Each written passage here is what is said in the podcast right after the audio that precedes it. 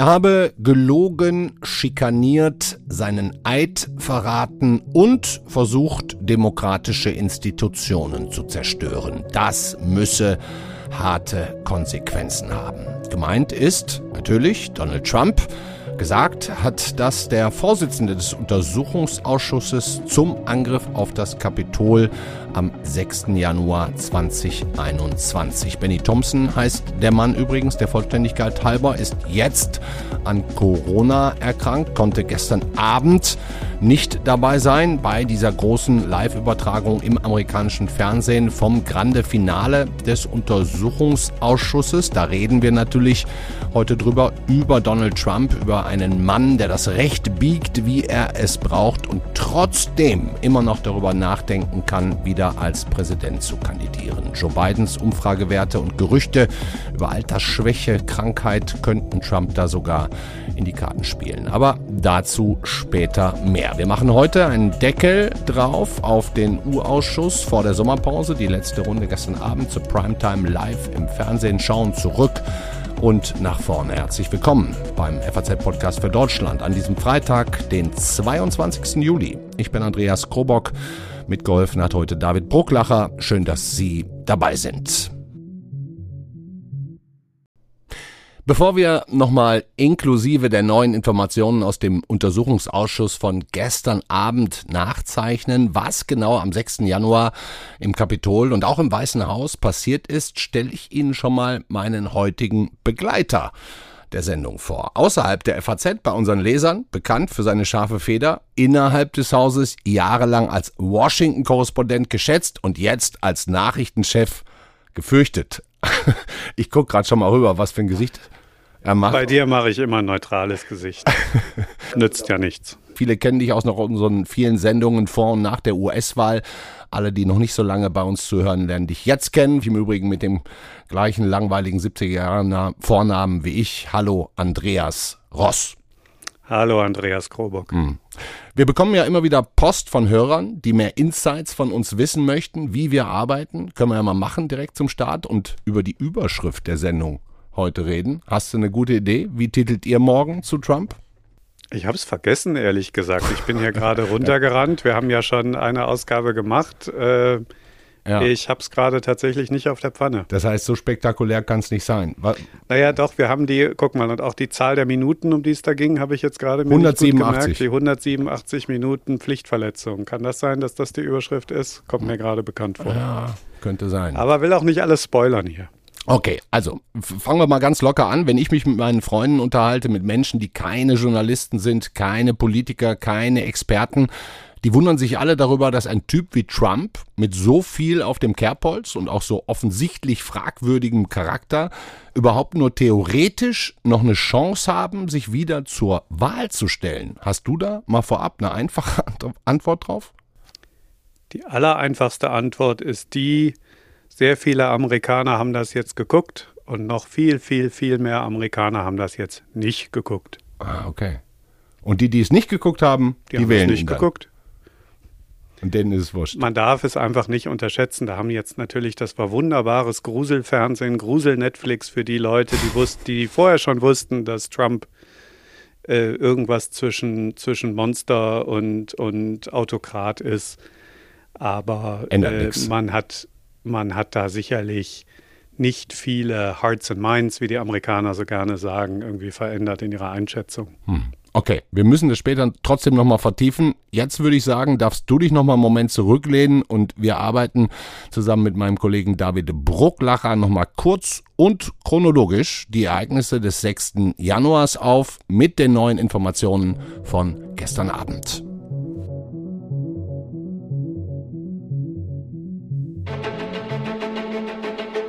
I know that everyone here will soon be marching over to the Capitol building to peacefully and patriotically make your voices heard. We will never give up, we will never concede. 6. Januar 2021, vormittags im Park vor dem Weißen Haus. We're going to try and give them the kind of pride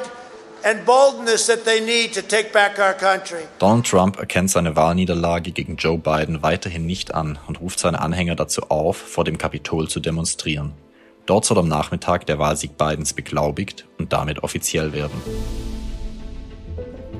Trump benutzt immerhin zu Beginn noch das Wort peacefully, friedlich, was aber nur eine fromme Wunschvorstellung bleiben wird. Um 12.53 Uhr, noch während Trumps Rede, bildet sich eine schnell wachsende Gruppe von Menschen vor dem Kapitol.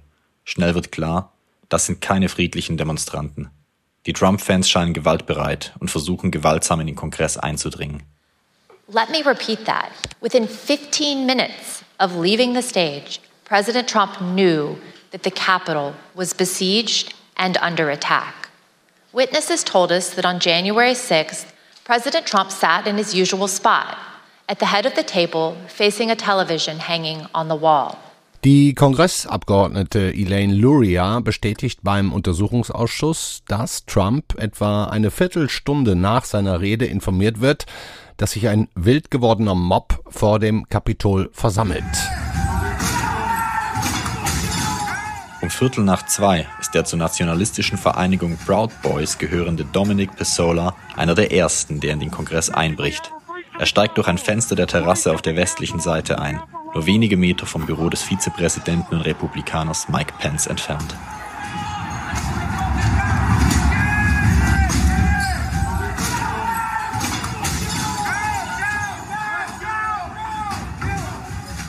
Etwa zehn Minuten später, es befinden sich inzwischen gewaltbereite Randalierer im Kongress, twittert Trump, Mike Pence habe versagt. Er diene nicht seinem Land und nicht seiner Verfassung. Ja, kein direkter Aufruf zur Gewalt gegen Pence, aber auch keine besänftigenden Worte. Im Gegenteil. Vor und im Gebäude eskaliert die Situation. 2000 Kongresspolizisten stellen sich noch gegen den Mob werden aber überrannt. Die Randalierer sind nun zu Hunderten in der Kuppelhalle des Kapitols, machen Selfies mit Statuen und Polizisten. Die Aufregung im Gebäude wird immer größer. Mehrere Mitarbeiter bedrängen Trump, das Wort schnell zu ergreifen und die Randalierer dringend dazu aufzurufen, sich friedlich zu verhalten. Der damalige stellvertretende Sicherheitsberater Matthew Pottinger sagt, der Tweet gegen Pence sei das Gegenteil von Deeskalation gewesen. Eine Sprecherin, Sarah Matthews, sagt aus, Trump habe Öl ins Feuer gegossen. And we were in a room full of people, but people weren't paying attention. And so she looked directly at me and in a hushed tone shared with me that the president did not want to include any sort of mention of peace in that tweet. And it wasn't until Ivanka Trump suggested the phrase stay peaceful that he finally agreed to include it. Matthews sagt, Trump hätte den Leuten sagen sollen, dass sie nach Hause gehen sollen. Tut er aber nicht. Er beschließt, nicht zu handeln. Erst Trumps Tochter Ivana versucht ihren Vater davon zu überzeugen, einen neuen Tweet zu senden mit der Formulierung Bleibt friedlich. In der Zwischenzeit eskaliert die Situation im Kapitol, wie unser Korrespondent Majid Sattar erzählt, der damals mittendrin war. Es war dann auch nicht so, dass da in dem Moment Panik ausbrach, weil die wenigsten wussten, was, was sich wirklich außerhalb des Plenarsaals ähm, zutrug. Und dann war eine Senatorin, eine Demokratin, Amy Klobuchar, die ähm, telefonierte und beendete ihr Gespräch und rief dann in die Runde, Leute, das ist nicht lustig, äh, eine größere Gruppe äh, sei ins Kapitol eingedrungen und es werde geschossen. Und dann veränderte sich sozusagen schlagartig äh, die Stimmung. Dann hieß es äh, Türen zu, Mitarbeiter, die noch draußen waren, Mitarbeiter der Senatoren wurden schnell reingeholt. Dann wurden die Türen verriegelt. Es kamen weitere Polizisten und Secret Service Officer in den Plenarsaal mit, mit Sturmgewehren und Schutzkleidung. Und das war dann natürlich eine bedrohliche Lage. Und dann fingen wir an zu rennen. Und wie das so ist, wenn man mit Mundschutz rennt, dann merkt man auf irgendwann, dass man keine Luft bekommt. Ähm, dann ist dann eine junge Frau in Panik geraten, fing an zu weinen. Der von Trump inzwischen ungeliebte Mike Pence, dessen Leben in Gefahr scheint, wird um 14.41 Uhr evakuiert. Alle anderen Kongressmitglieder werden in einen geschützten Raum gebracht, der verbarrikadiert wird. Um ziemlich genau 15 Uhr passiert das Schlimmste. Es gibt eine Tote. Ashley Babbitt, eine Randaliererin, die durch das Fenster in der Speakerlobby klettern will, wird von einem Wachmann erschossen. Um 15.13 Uhr endlich twittert Trump bleibt friedlich. Im Kapitol spielen sich derweil Jagdszenen ab. Der Mob zieht durch die Räume auf der Suche nach Abgeordneten. Gewalt liegt in der Luft. I call on President Trump to go on national television now to fulfill his oath and defend the Constitution and demand an end to this siege, to storm the Capitol, to smash windows, to occupy offices. It's not protest, it's insurrection. Joe Biden ruft um 10 vor 4 im Fernsehen dazu auf, Ruhe zu bewahren. Und er fordert von Trump, die wütende Meute zu beruhigen. Trump reagiert weitere 27 Minuten später. But you have to go home now. We have to have peace. We have to have law and order. We have to respect our great people in law and order. Inzwischen kommt auch Unterstützung durch Soldaten der Nationalgarde. Um kurz vor fünf ruft Senator Mitch McConnell einen Staatssekretär im Verteidigungsministerium an, Chris Miller. We're not going to let these people keep business. So we need you to get the building cleared, give us the okay so we can go back in session and finish up the people's business as soon as possible. Der Spuk ist am späten Nachmittag vorbei. Insgesamt sterben sieben Menschen an diesem Tag, vier Demonstranten, drei Polizisten. Gestern Nacht zur besten Sendezeit übertragen das sogenannte Finale des Untersuchungsausschusses. Bei mir ist immer noch unser Nachrichtenchef Politik, Ex-Washington-Korrespondent Andreas Ross. Andreas, wie geht es jetzt weiter? Der Ausschuss selber, der kann ja gar keine strafrechtlichen Schritte einleiten. Wer will, wer kann, wer dürfte?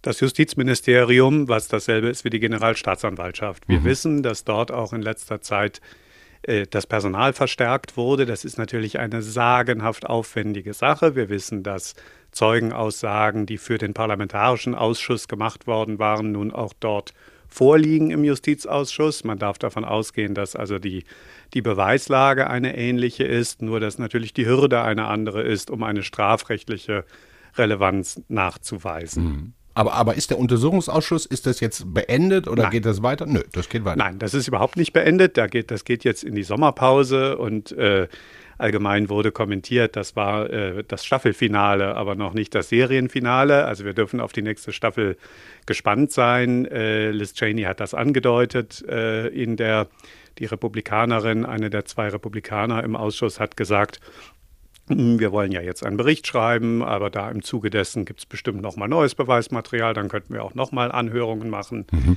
Ähm, und da darf man natürlich nie vergessen, im November sind Kongresswahlen und natürlich ist das Ganze ähm, nicht äh, völlig ohne politische Absichten ja, ja, auch. Ja.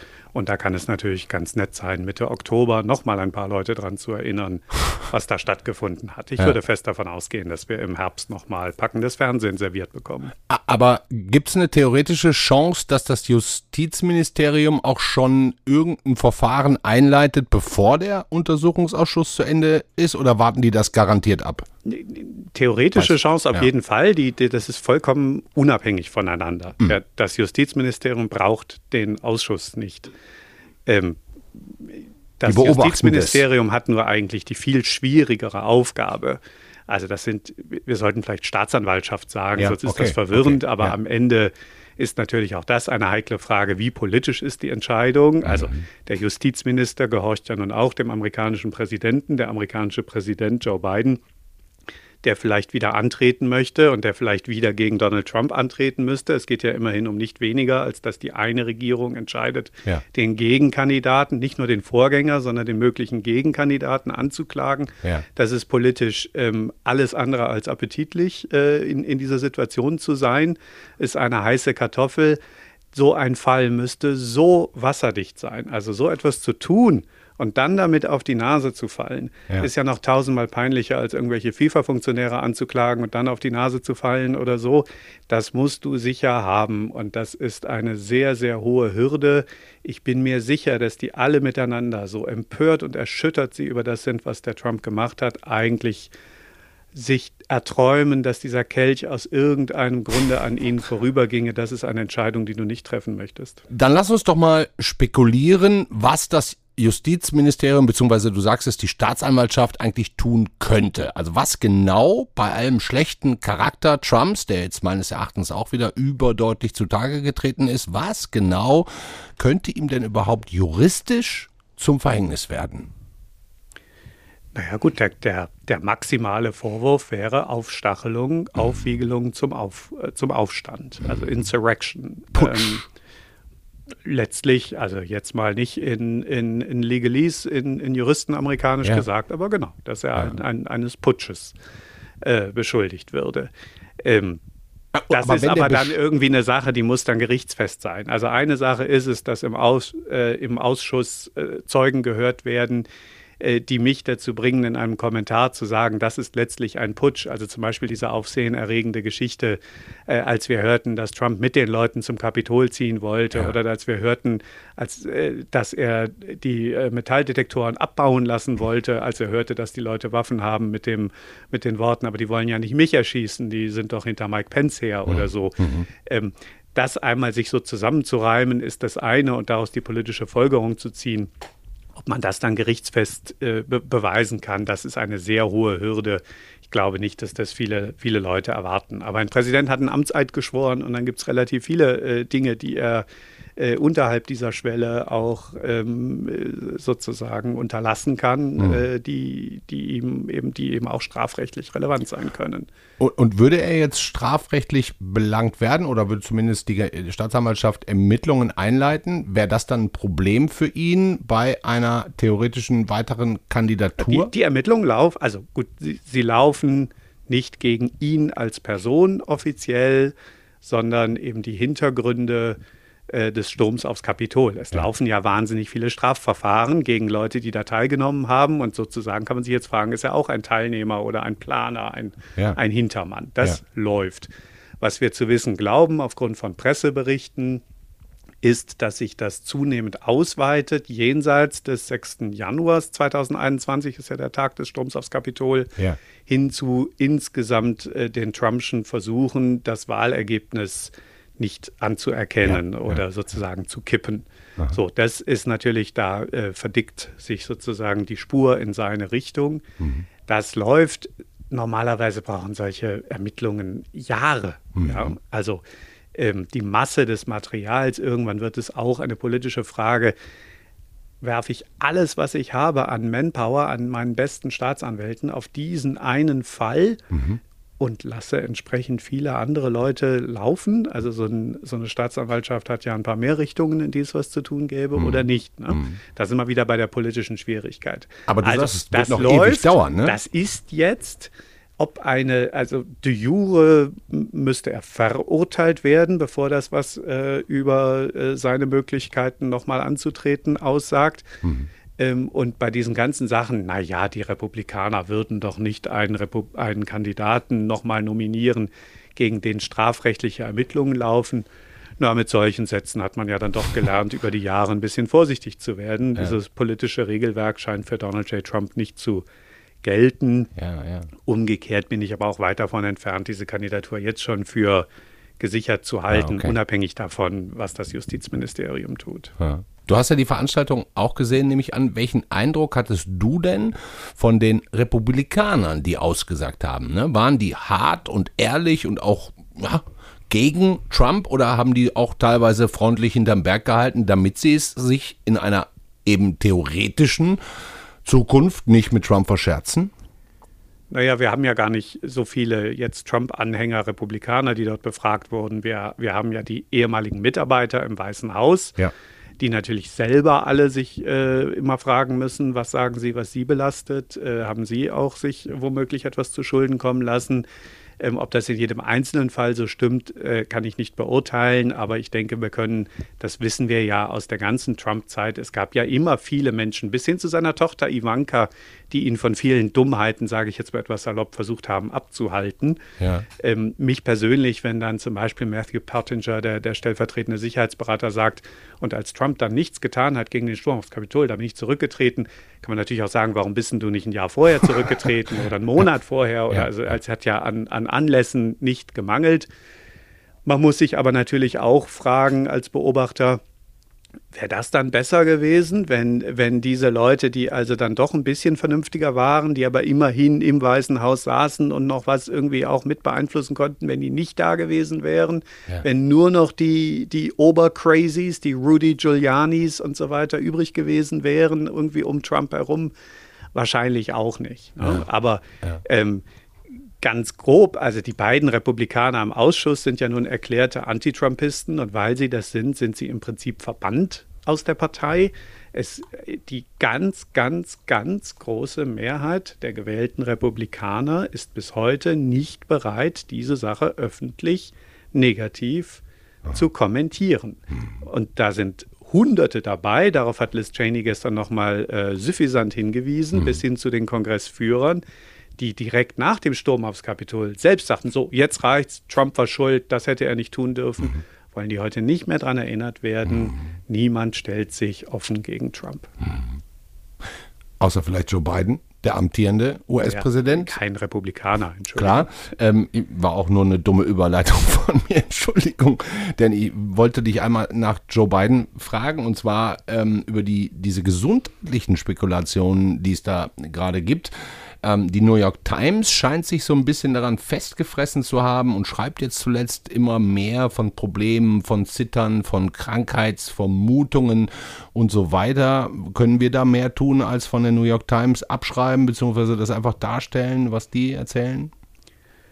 Ja, höchstens letzteres, ne? denn ähm, also Ferndiagnosen am, am Fernseher ähm, ist ein bisschen äh, ein unangenehmer Klar. amerikanischer Aber du kannst das ein bisschen einordnen. Wir haben das, nö, kann ich eigentlich nicht. Also äh, ich bin kein ich bin kein Arzt und selbst wenn ich Arzt wäre, hätte ich jetzt relativ lange nicht Gelegenheit gehabt, mal irgendwie Joe Biden gründlich zu untersuchen. Okay, und ohne diese Bedingungen ja, ja. kann man darüber nichts sagen. Aber Was man sagen Umfeld? kann, ist, dass es ein alter Mann ist, dass man natürlich merkt, dass er sich irgendwie jetzt anders als ein jüngerer Mann hängt und dass man sich natürlich fragen kann, ist das sozusagen, es ist ja ein relativ anspruchsvoller Job, ob, ja. das, ob das so gut ist. Ich glaube, das ist eine legitime Debatte. Mhm ähm, dass die im Moment von Kreisen forciert wird, ähm, ist, kann man feststellen, dass das ein bisschen unappetitlich ist, wenn dann da so Gesundheits- äh, und andere Argumente vorgeschützt werden. Ähm, äh, ja, kann man auch konstatieren, aber so läuft es halt. Ich meine, bei Trump hat es ja nun auch nicht an Versuchen gefehlt, ihm irgendwelche äh, psychischen oder anderen äh, Maladien anzudichten ähm, empfinde ich nicht als die attraktivste, das attraktivste Feature des amerikanischen Journalismus. Nee, vielleicht nicht. Und, und dennoch sorgt es wahrscheinlich dafür, dass man sich bei den Demokraten natürlich sorgt ne, um die Situation. Würden die es denn überhaupt theoretisch schaffen, innerhalb der nächsten Monate oder des nächsten Jahres einen anderen aussichtsreichen Kandidaten noch vorzubereiten und ins Rennen zu schicken? Ich weiß. So gut, wir reden über eine Wahl im November 2024. Naja, kommt schneller, als du gucken kannst. Guck mal, Pandemie haben wir auch schon seit über zwei Jahren jetzt. Ja, reden wir dann nicht mehr drüber. Dann reden wir nur noch über Gaskrise und wer seine Wohnung noch auf 12 Grad heizen darf. Nein, hm. im Ernst. Hm. Natürlich ist das sozusagen äh, bis, äh, bis ein Jahr vorher noch nicht endgültig gegessen. Natürlich müsste es eigentlich so ein halbes Jahr nach den Kongresswahlen, jetzt im November, wird sich das ein bisschen klarer herausschälen. Klar ist natürlich auch, dass von der Sekunde an, wo Joe Biden sagt, er versucht es nicht nochmal, ist er lame duck, lahme Ente. Mhm. Ähm, insofern kann den Demokraten daran auch nicht gelegen sein, diesen Zustand früh herzustellen. Ähm, aber ja, ganz ehrlich, ich lass uns schon. nicht so viel über 2024 ja. spekulieren. Hm. Ich will trotzdem noch einmal. Schaff, schaffst du es oh, noch einmal, einmal mit mir? Ich noch mit. Stell mir mal vor, weil ich werde es immer wieder gefragt, unter anderem von meiner ältesten Tochter letztens, was für mich schon was bedeutet. Trump wäre jetzt Präsident. Hm? Wäre da nach deiner Meinung irgendwas anders gelaufen in diesem Konflikt, in dem Ukraine-Krieg?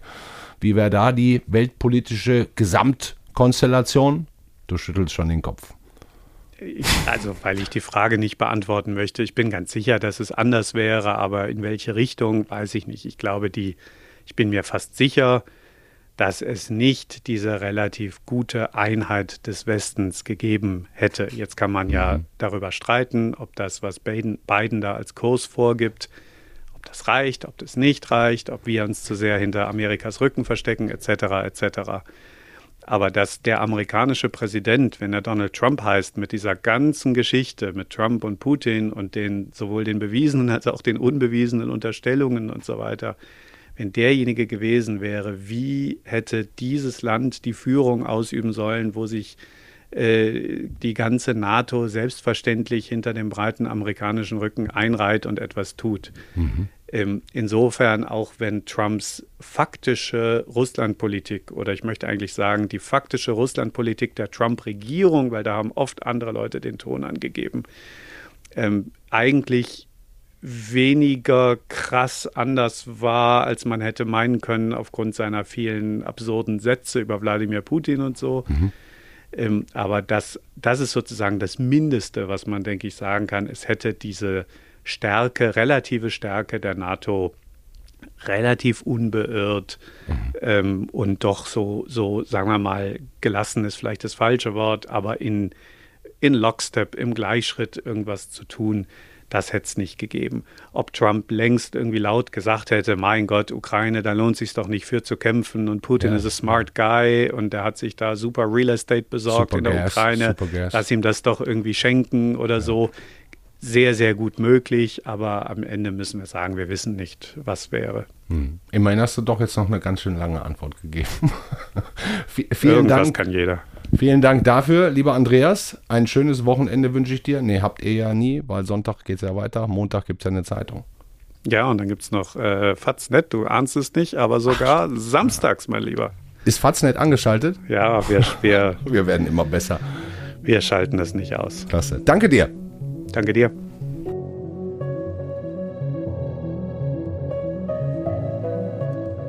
Das war der FAZ-Podcast für Deutschland an diesem Freitag, den 22. Juli. Der beste Dank nochmal an den lieben Kollegen Andreas Ross. Die Geschichte geht weiter. Wir machen jetzt erstmal Wochenendpause. Faznet nicht und die Zeitung auch nicht, haben Sie gelernt. Am Sonntag können Sie in aller Seelenruhe die Frankfurter Allgemeine Sonntagszeitung lesen. Im Übrigen ja seit neuester Zeit auch schon am Samstag. Morgen dann auch nochmal die FAZ. Und ja, das Internet, das schaltet sich nie aus. Schalten Sie es trotzdem mal zwischendurch ein paar Stunden aus. Reicht, wenn Sie Faznet lesen oder unseren Podcast hören. Also, machen Sie es gut. Schönes Wochenende. Ciao.